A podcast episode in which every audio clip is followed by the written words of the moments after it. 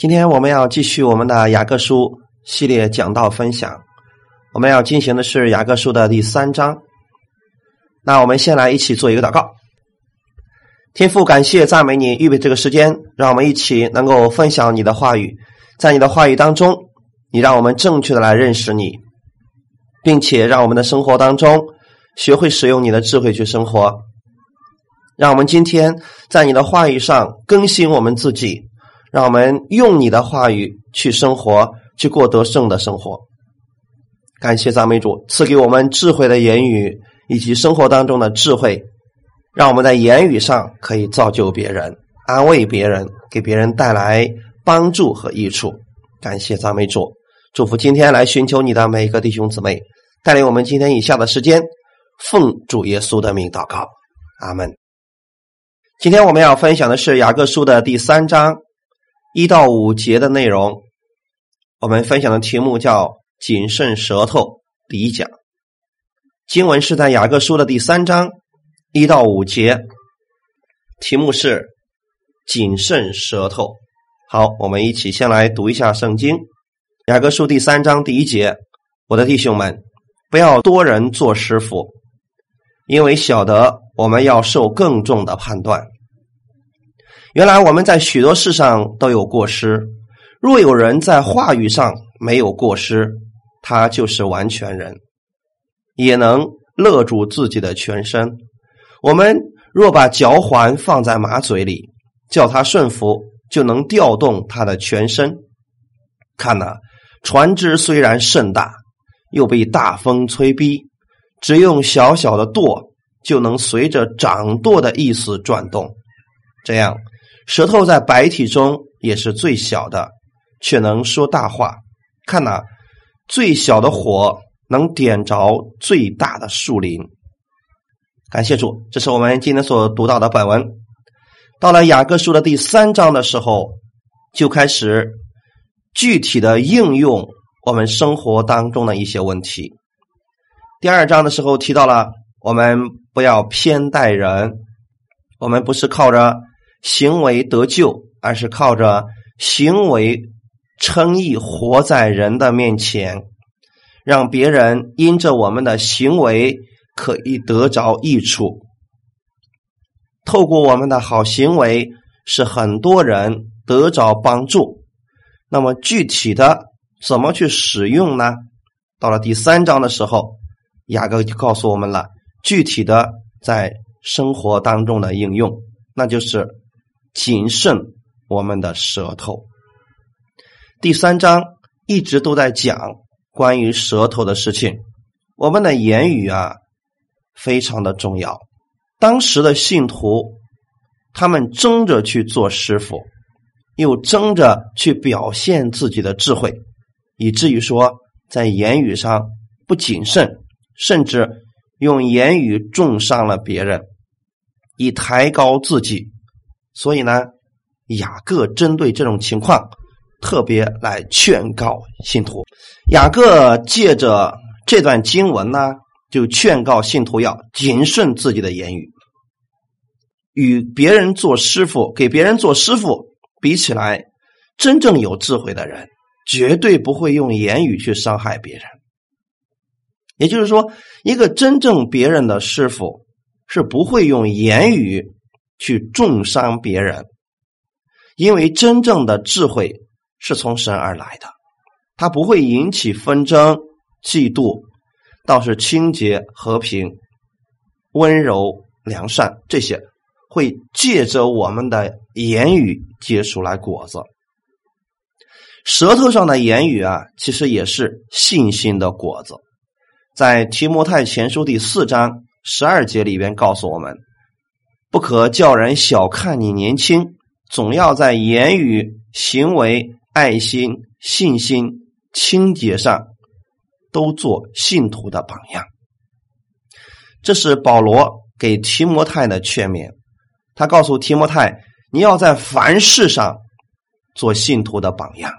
保罗去劝勉提摩太的时候，把言语放在了第一位，也就是说，保罗希望。提摩太在言语上，首先来做大家的榜样。作为一个传讲神话语的人，如果他总是去讲定罪的话语、攻击的话语、毁谤的话语，那么就会带来纷争、带来分裂，甚至带来死亡。所以保罗对提摩太的意思是：你要在言语上给大家带来劝勉、带来安慰，让大家以你的言语为榜样。言语在我们的生命当中起着非常重要的作用，不论你是信主的还是不信主的，这都是非常有帮助的。它时刻会影响着我们的自己生活，也影响着别人的生活。影响着自己的声誉、人格，也影响着别人的。没有一个人，他不是一天都不说话的。很少有人在一天当中不说错话。许多人在信主以后啊，别的方面可能已经改变了，但是这个嘴巴的问题却没有改变。许多时候，因为言语的不谨慎，给魔鬼留下了地步，导致自己受损失。别人也受损失，就是有一些人，你看他的嘴巴里边常常是负面的，是抱怨的。其实他自己受损失，别人呢也跟着受损失。其实雅各在这里告诉我们啊，言语谨慎对我们是有益处的，这是我们所有信徒不可忽视的属灵的功课。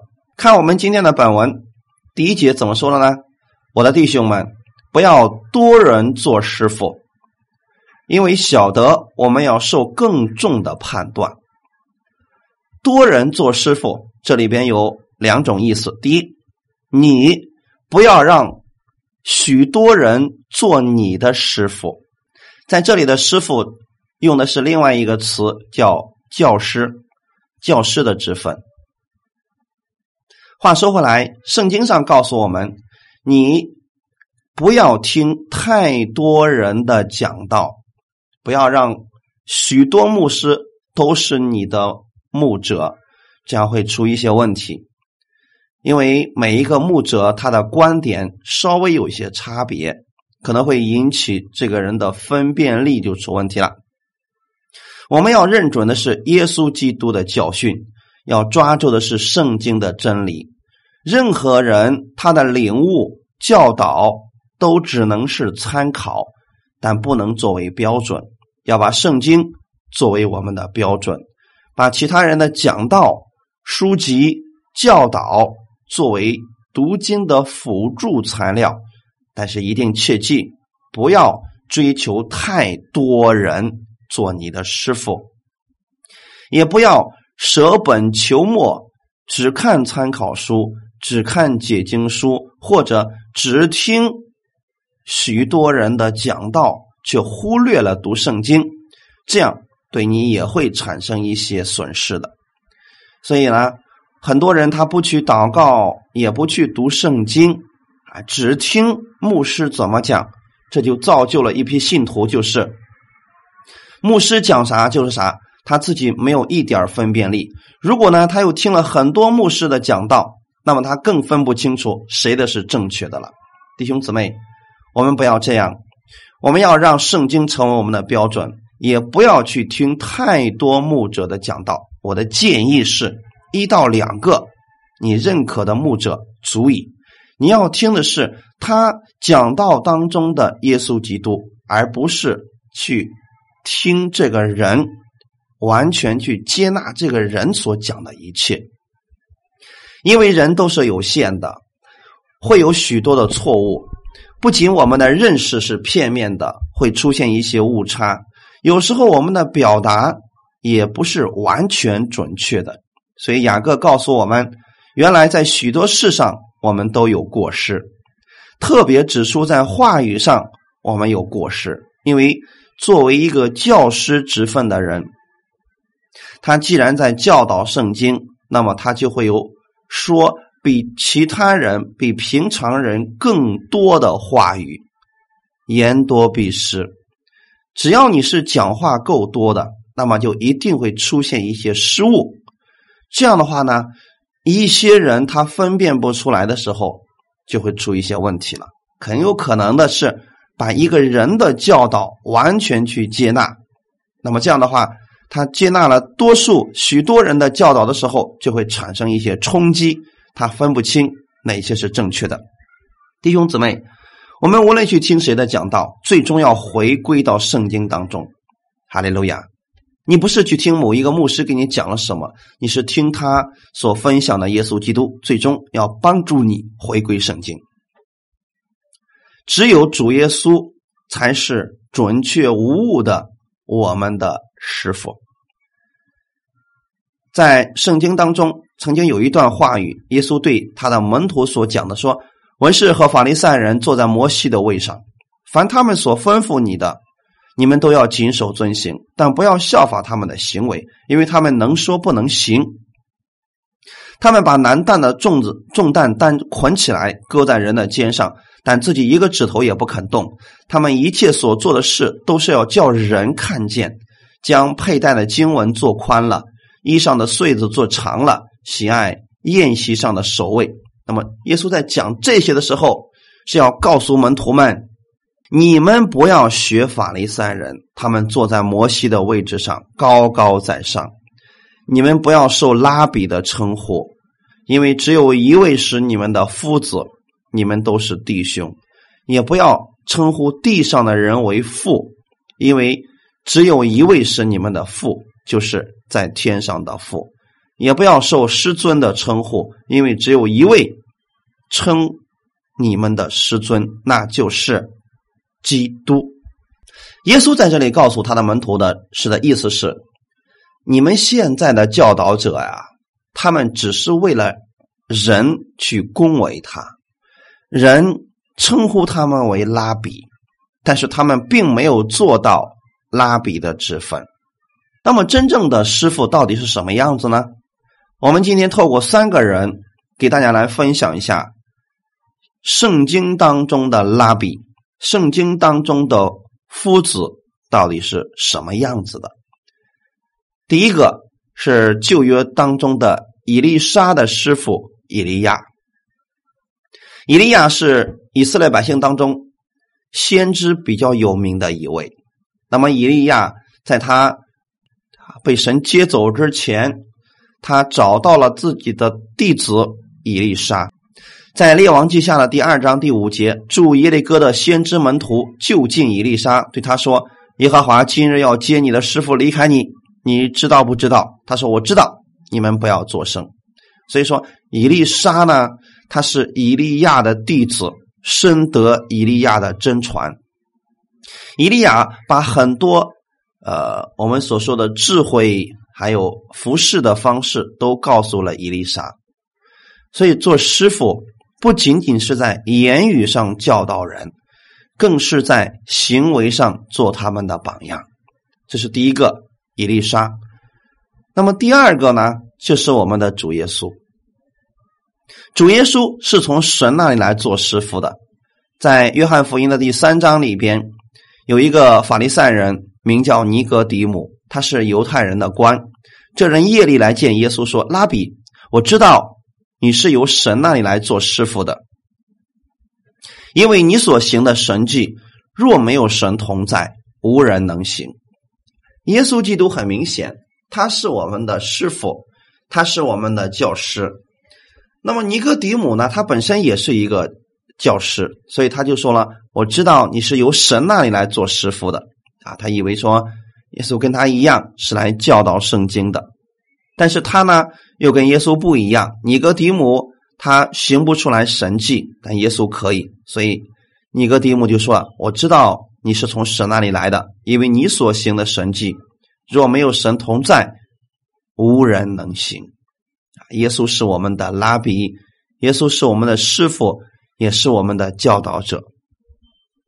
第三个，新约圣经当中有一个人叫保罗，保罗大家的很大家都很熟悉了。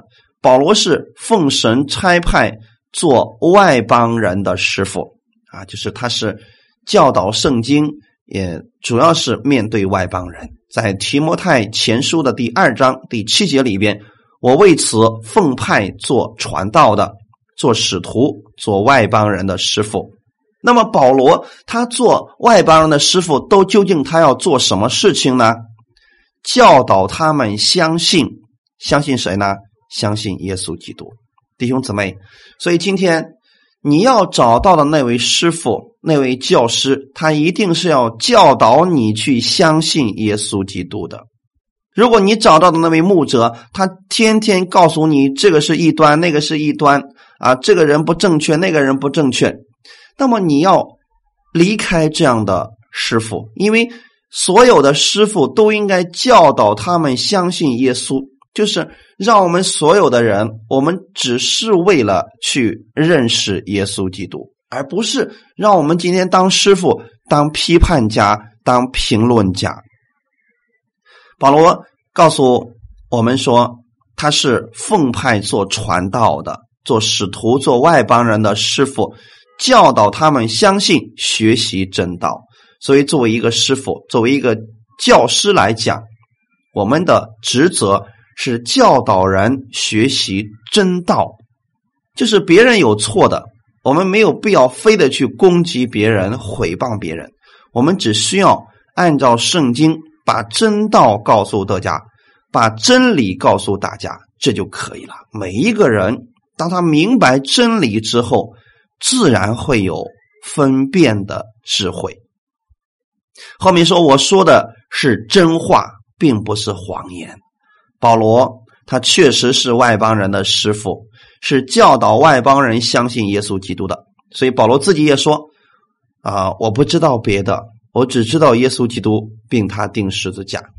所以保罗的一生传道，他确实只是教导人相信耶稣基督，学习真道。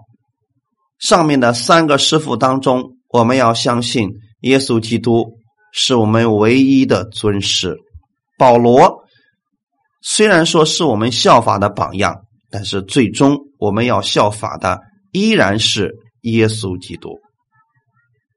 我亲爱的弟兄们，不要多人做师傅，因为晓得我们要受更重的判断。我们先来看一下这段经文，不要多人做师傅的原因是什么呢？因为我们要受更重的判断。很多人解释这段经文就说了，不要随随便便去做教师，教师这个职分可不是人人都可以去做的。因为如果我们把人带到了错误的地方，神要更重的审判我们，刑罚我们啊！这是今天许多人对这节经文的教导。那我们需要看一下它真正的意思到底是什么呢？在这里的“我们”其实指的是使徒，雅各是在说跟他一样的使徒们，我的弟兄们。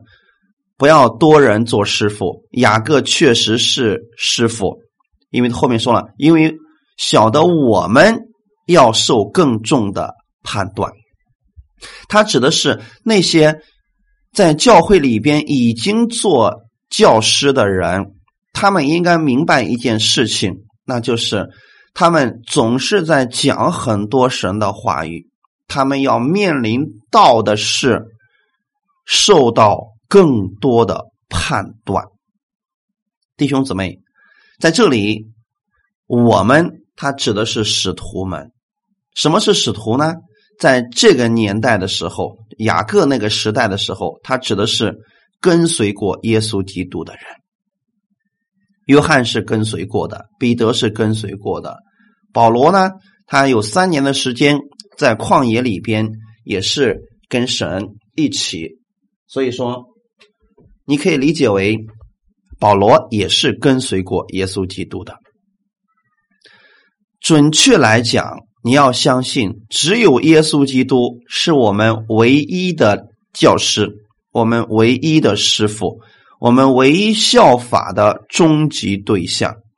今天很多人总是把我们的目标、效法的对象放在人的身上，放在领你信主的那位人身上。放在教会的服侍人员，放在教会的牧师身上，这样在一开始的时候还是可以的。但是如果这个人因为软弱跌倒了，你就很容易受他影响，也会跌倒。但是如果我们把我们的焦点、把我们的目光放在耶稣身上，他永不失脚，他永不跌倒，这样你的信心就不会受人的影响了。罗马书第十五章第五节说：“但愿赐忍耐安慰的神，叫你们彼此同心，效法基督耶稣。”因此，我们必须要清楚，我们强调一遍，再强调。唯有基督是我们的师傅，是我们效法的。其他的人可以效法，但是不要把他们作为神一样去效法他们。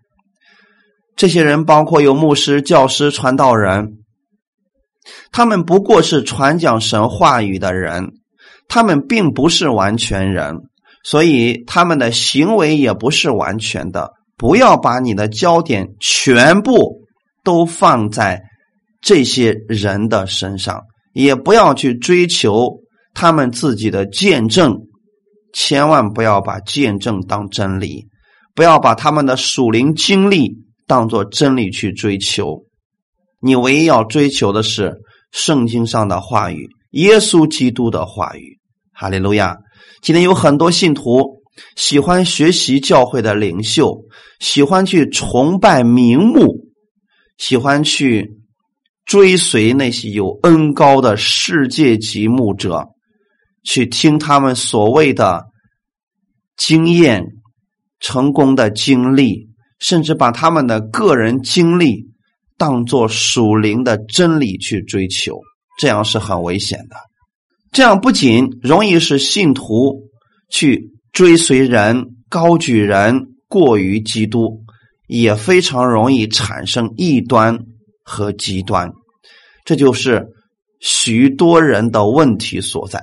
然而，今天的现实当中出现了许多师傅，为什么会这样呢？为什么在幕后的时候有许多师傅出现呢？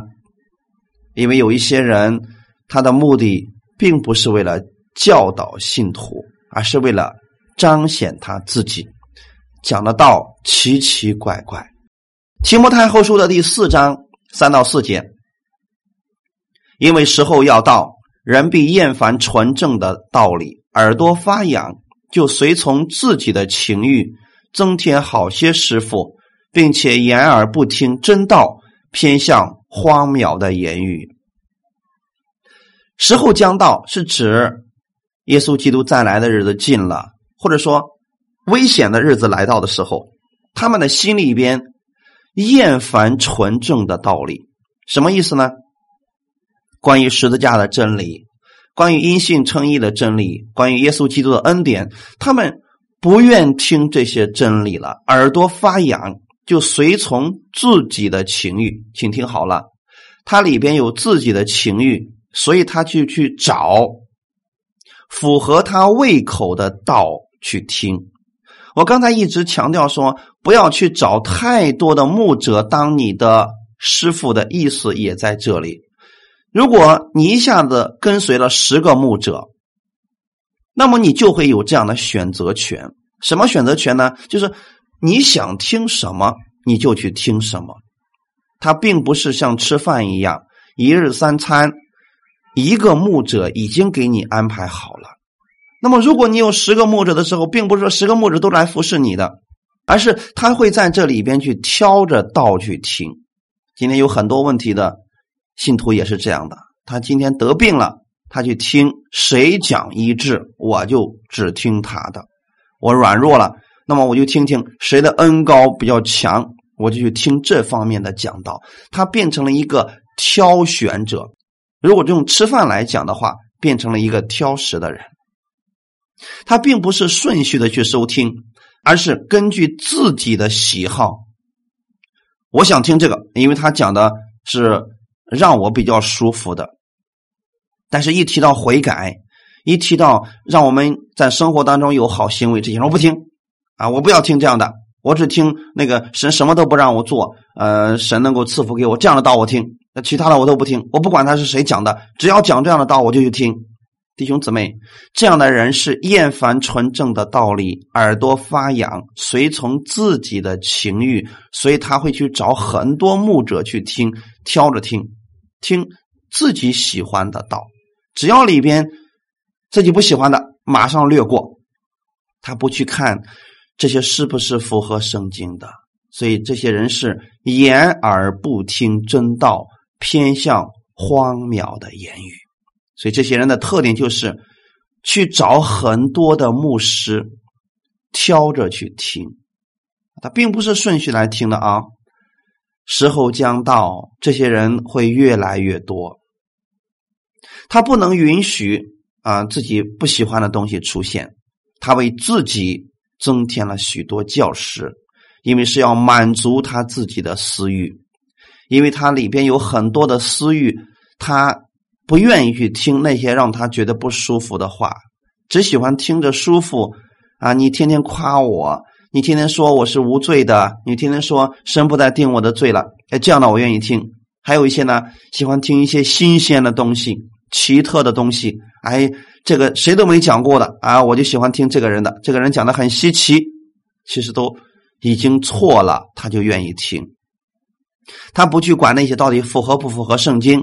合乎不合乎真理啊？就算是讲故事啊，你把讲道讲成故事一样啊，荒诞的不得了了，我也愿意听。这些就给那些异端教师有机可乘。人们首先是掩耳不听真道，才会偏向那荒谬的言语，就是不符合圣经的异端邪说。之所以受人欢迎。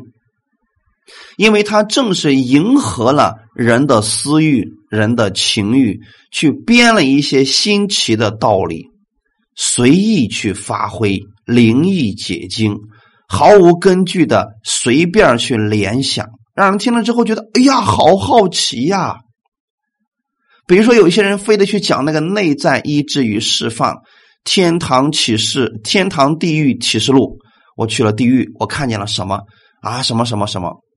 这些本身圣经上记载并不多，他们却特别愿意去讲这一些，结果让人不是在真理上扎根，让许多人精神错乱，产生惧怕，没有平安。这些人最终导致的是我行我素，随意任意妄为。但是神忠心的传道人绝对不会因为。你不愿意听，我就不讲。他一定要按照圣经来传授真理，这就是圣经上的教师。他会直接去讲，但是是以为父的心肠，借着祷告，借着神的话语，让我们对我们的主有全备的认识。我们必须要清楚的是，师傅虽有一万。为父的确实不多。格林多前书的第四章十五到十六节，你们学基督的师傅虽有一万，为父的确实不多。因我在基督耶稣里用福音生了你们，所以我求你们效法我。今天确实有很多的人，他并不是为了传福音而去传福音，而是为了提高自己的名声。提高自己的名誉，所以他就会去讲一些稀奇的东西，讲一些别人不讲的一些从来没有讲过的东西，而且会把题目起得花里胡哨的，让人觉得说：“哇，这个好稀奇啊！”他在讲什么呢？这些人他的目的并不是为了让你去学习耶稣基督，而是让你觉得他才是最棒的，他才是最好的。所以这里。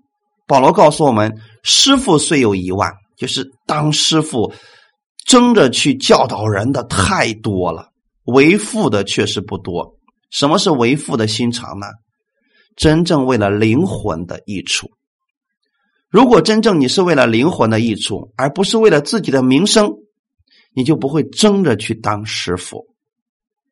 你会把神照顾给你的羊群精心的去呵护他们。”帮助他们成长，而不是为了自己的名扩大自己的影响力，所以你才去啊四处乱窜，目的呢让更多的人了解你，知道你，这个不是我们要追求的事情。彼得后书第二章第一节里边，从前在百姓中有假先知起来，将来在你们中间也必有假师傅，私自引进陷害人的异端，连买他们的主，他们也不承认，自取速速的灭亡。过去有假先知，将来必有假师傅，就是假教师。假教师他会做什么事情呢？私自引进陷害人的一端，就是他的目的并不是把人带向基督，让人认识耶稣基督，而是要提高自己啊，扩大自己。到最后的时候呢，他可能连耶稣也不承认了。那么他就是神，让人去。追随他，让人去顺服他，这样的话是自取速速的灭亡。面对这样的人，我们要警醒，一定要记得，这里所讲的是异端，传讲异端的假师傅，我们是要抵挡的。假如有一个人说，我所传讲的是唯一的真理，其他所有的人呢都是错的。你们必须完全来听我的，这样的师傅你们一定要远离，这一定是假师傅。当他不认可别人唯我独尊的时候，他已经进入极端或者异端当中了。所以这是开始，到后期的时候，可能就露出他自己本身的面目，就是连主耶稣也不承认了。这是陷害人的，所以我们要远离。就像马太福音二十三章一到四节那样，耶稣对众人和门徒讲论说：“文士和法利赛人，他们坐在摩西的位上。他们为什么坐在摩西的位置上呢？他们喜欢去回谤人、论断人。其实摩西位置上，他是去审断百姓的对与错。”用神的话语去教导百姓，可是文士和法利赛人，他们坐在摩西的位上，却不干摩西的事儿。他们把人的事情、把自己的教导、自己的教训去用来教导百姓，结果让百姓都跌倒了。所以保罗指责犹太的那些先生，就是说。你们既称为犹太人，又倚靠律法，指着神夸口，结果你们是纯笨人的师傅，是小孩子的先生，在律法上有知识和真理的模范。这是罗马书罗马书的第二章十七到二十节的内容。所以啊，我们要认准像保罗那样的师傅，不要找的太多了。在耶稣基督里边，像保罗那样为父的心的，还真的就不多。所以保罗说：“我用福音生了你们。”我们要把我们的目标焦点都放在耶稣基督的身上。你要时刻谨记，耶稣才是你唯一的师傅，其他的人只不过是起辅助的作用。阿门。我们不要随便去做别人的师傅，这是第二点。刚才第一点就是不要随便去认很多的师傅。第二点，我们不要随便去做别人的师傅。我的弟兄们，不要多人做师傅，因为晓得我们要受更重的判断。原文的意思是：我的弟兄们。不要有许多人都成为师傅，因为我们知道，成为师傅的人必受更严厉的审判。做师傅在这里提到的是，他不是说神让他做师傅了，是他自己主动去成为师傅。今天很多人说了，我觉得我可以称为教师了，所以我就成为教师了。我觉得我可以当牧师了，所以让弟兄姊妹都称他为牧师。我觉得我是先知，我觉得我是使徒，所以你们都要这样来称呼我。这就是这里所说的，不要随便去做别人的师傅，保罗给我们的劝勉是不要这样去做，因为教师、牧师教导人的，他必须有神的呼召。没有神呼召的人去讲道、去做别人的师傅，有一天会把人给害了的。所以，我们今天称为牧师、称为教师，一定要谨慎。神给你这个职分，你要担当起这个职分。不论是教会，或者你在服侍人，你要有为父的心，因为你既然愿意做别人的师傅，你就要受到更重的判断。这是原文当中的意思啊。就是不管你是牧师、是使徒、是先知、是教师，也是一样的。你要受更重的判断。这里的判断不是神要刑罚你、追究你的责任，是你要做你的担当，按照真理去教导人。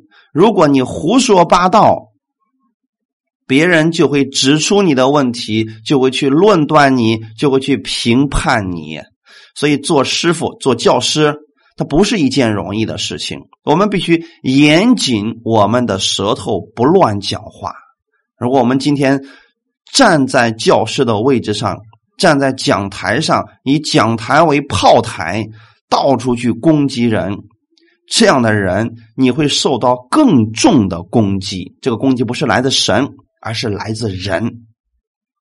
所以，不管是师傅、是牧师、是教师。是教导人的，他们都应该谨慎自己的言语，不要随便去败坏人，要不然的话，他会带错很多的人，会让以下跟随他的人都变成炮台，往他们的嘴都变成攻击的嘴，这样就会造成教会的分裂。所以保罗多次的提醒我们，一定要谨慎。我们自己的言语，以弗所说的第四章十四节，使我们不再做小孩子，中了人的诡计和欺骗的法术，被一切异教之风摇动，飘来飘去，就随从各样的异端。那么，为什么这些人是小孩子？他没有办法分辨欺骗的法术和人的诡计呢？听错了道。认错了师傅，结果就没有分辨力了。原来我们在许多事上都有过犯，都有过失。这是指我们在许多的事情上都有过失，特别是在话语上，我们很难保证我们一年的讲道不出错，我们一个小时的讲道不出错。人犯错，特别是在言语上，有时候他是没有知觉的。就是他正在讲的时候，他不知道自己到底讲了什么，也许已经伤着别人了。所以，若有人在话语上没有过失，他就是完全人，也能勒住自己的全身。弟兄姊妹，话虽如此，但是我们毕竟不是耶稣，所以我们的讲道当中很有可能就有过失或者口误这些事情的出现。只要是经常讲话的，难免会犯错，在话语上犯错更是常见的。但是弟兄姊妹，我们作为教导的人，我们要谨慎我们的言语，尽可能的不让我们在话语上过失太多。当然了，弟兄姊妹，你们在听到的时候，如果说你们听到了我的一些口误，你们可以过来问我。但是教义方面，绝对不能错。就是今天你听这个人，他三番五次总是在重复这样一个真理。我举一个例子来讲：假如有的人总是在说疾病是神赐给我们包装的祝福，化了妆的祝福，是让我们成为精精，我们要为此而感谢神。如果他总是这样去强调，那就一定不是过失。而是他内心真实所要表达的。面对这样的真理，我们一定要有分辨力，不要做小孩子了。但是呢，如果这个人偶尔一次说错了，我们不要纠结，也不要把所有的焦点都放在那儿说他怎么那样讲话呢？有时候真的是因为口误。俺们今天在一些教会里边，有许多人是争着去做师傅的，他没有恩赐，也不懂圣经，却非得要去讲道，非得要去做教师，非得要成为领袖。原因是他不知道自己站的位置是何等的重要。你自己错了不重要，你如果错了之后，你去到处去讲，你会害死很多人。如果你自己吃了毒草，你还觉得哎不错呀，结果你把很多人都带到毒草上，让他们都中毒了，最后都死了，你会带来更多的审断，就是许多人会因此而攻击你。我们在神面前，我们也是觉得没有办法向神说明这些事情。启示录里边有七个教会。当神对那七个教会的使者讲话的时候，说：“你们没有尽到你们的职责，我已经责备你们了。如果你们再不回答，我就把你们的灯台挪去，我就把你们从口里边吐出去。这些都是针对牧者，而不是针对信徒的。神会对牧者做什么事情呢？让这个教会分散，让信徒去别的地方。”因为神不能容忍自己的孩子天天吃毒草，天天吃喝有毒的水。在面对这些事情的时候，神一定要保护自己的孩子。所以弟兄姊妹，面对一些争着去当师傅的人，你一定要小心，一定要谨慎，不要随随便便听别人的教导，一定要回归圣经。看看你所听的到底是不是符合圣经的？对于一些新奇的道理、奇怪的道理、没有圣经依据的道理，不要太多的好奇。阿门。第三节说：我们若把脚环放在马嘴里，叫它顺服，就能调动它的全身。我们把脚环放在马嘴里的目的是什么呢？不是让马不叫唤了，目的是让它顺服。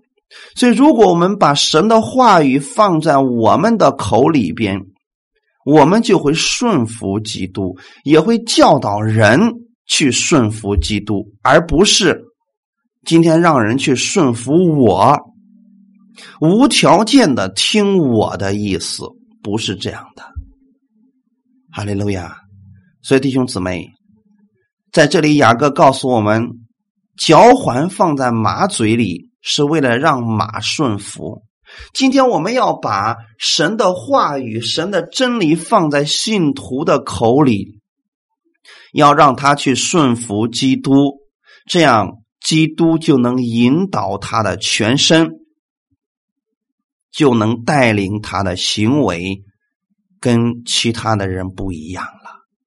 哈利路亚。你有没有想过，当你拿着马的绳的时候，因为脚环在他嘴里边，你可以让他做什么，他就做什么。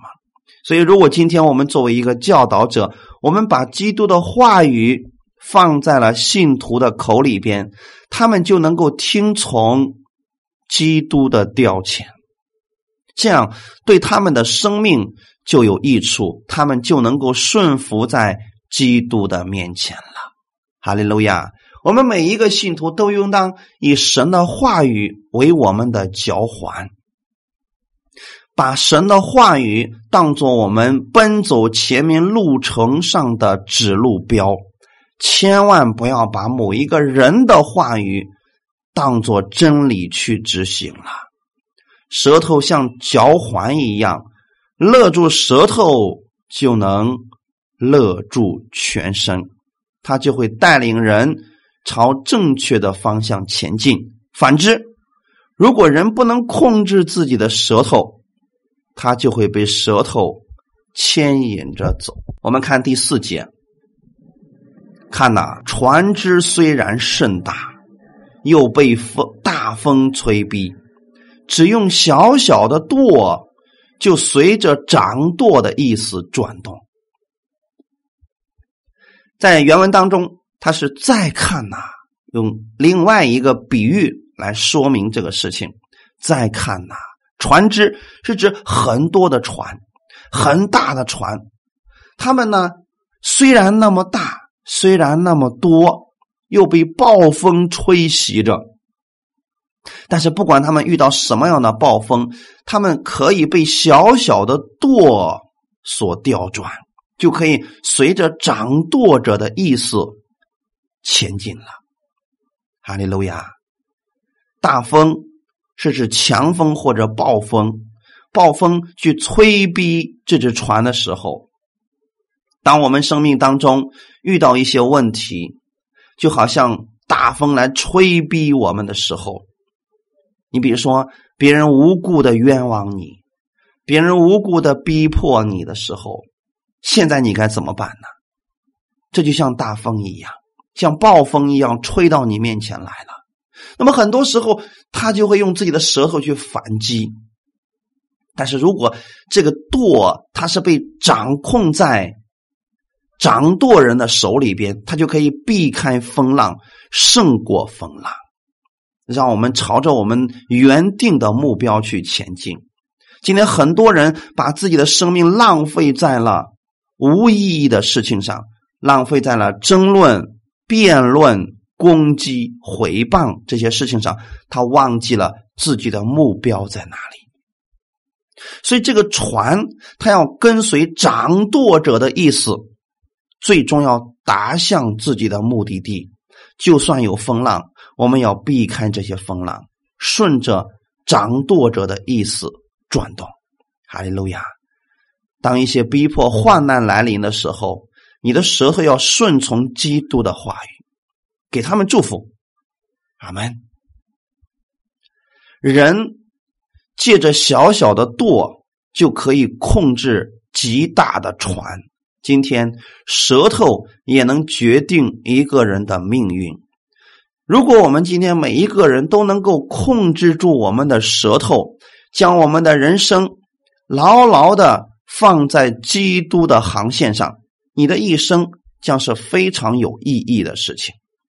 所以舵需要舵手的操作才能发挥作用。同样的，我们的舌头需要有基督的话语。我们的一生就像一场旅行一样，在大海上。往往会受到环境因素的驱使，由不得自己，结果我们的舌头就出现了苦毒抱怨。现在，我愿意每一个弟兄姊妹，我们放手，让基督来做我们的舵手，让基督的言语常存在我们的舌头上，我们的一切就会发生改变。真言书十章十九节说。多言多语难免有过，禁止嘴唇就是有智慧。弟兄姊妹，愿你们每一个人做一个有智慧的人，就是不要随便让你的舌头想说啥就说啥。如果你真的想让你的舌头想说什么就说什么，那么我建议你用方言祷告吧。这样的话，让圣灵来掌管你的舌头。你的生命就会有极大的改变。舌头是白体当中最小的，却能说大话。看呐，最小的火能点着最大的树林。在这里，雅各给了我们一个例子，说我们的舌头虽然看起来很小，但是星星之火竟然能点燃最大的树林。这里的意思是什么呢？我们的舌头很小，却能说大话。它是白体当中最小的，意思是它是小小的一个肢体，但是呢，竟然可以胡说、说夸大的话、说狂妄的话，不单影响自己，也影响别人。看呐，最小的火能点着最大的树林，它的意思是。带有毁灭性，许多人的言语如果不顺从耶稣的话，就会带来毁灭的后果。这里的说，最小的火能点着最大的树林，其实点着火只是一个开始，这不是结果。结果是什么呢？由这个很小的火引发了一系列的后果，那就是毁坏了全部的树林。今天很多时候，我们不知道我们的一个言语、一句言语可以带来多大的负面影响。如果我们今天去诋毁一个牧者，也许我们是无心的一句话，结果让很多人可能为此而跌倒。所以在生活当中，我们特别是作为教师、作为教导的人，不管你是先知、是使徒、是教师、是牧者。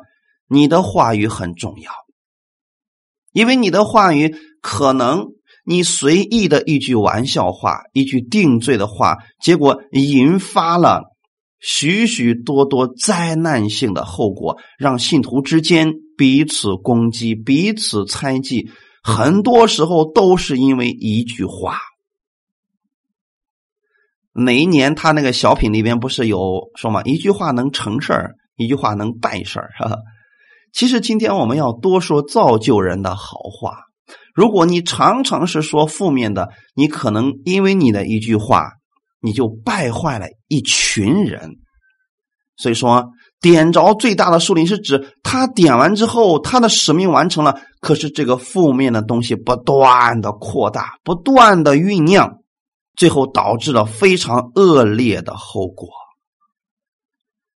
真言书十八到。啊，十八章的二十到二十一节说：“人口中所结的果子，必充满肚腹；他嘴所出的，必使他饱足。”意思是什么呢？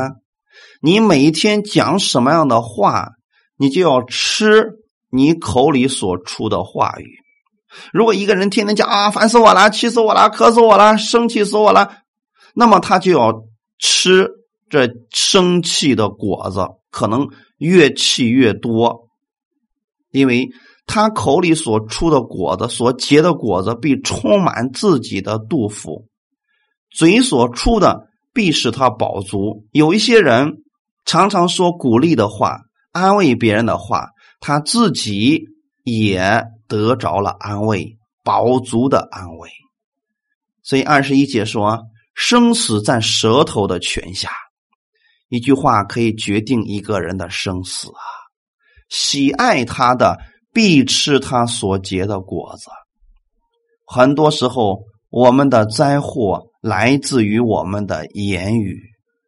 人与人之间，也许本身没有那么多的事儿，可是因为因为有些人的嘴巴不干净，导致了一系列的不该有的结果。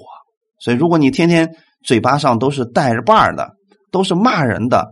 那么，如果有一天别人收拾你的，其实你是吃了你嘴巴所结的果子呀。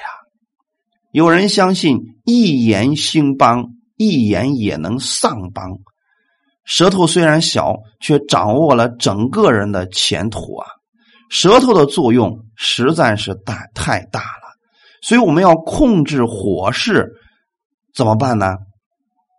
不能够让自己的舌头想说什么就说什么。如果你能制服你的舌头，就会给你自己带来许多益处。否则的话，你想说什么就说什么，畅所欲言，想攻击谁就攻击谁，你会给自己带来无穷的祸患。这些事情上，我们一定要谨慎了。哈利路亚，是对我们来讲，舌头非常的重要。真言书十二章十八到十九节，说话浮躁的如刀刺人，智慧人的舌头却为伊人的良药。我愿意弟兄姊妹，你们成为智慧人，用智慧人的舌头去说话，就会成为伊人的良药。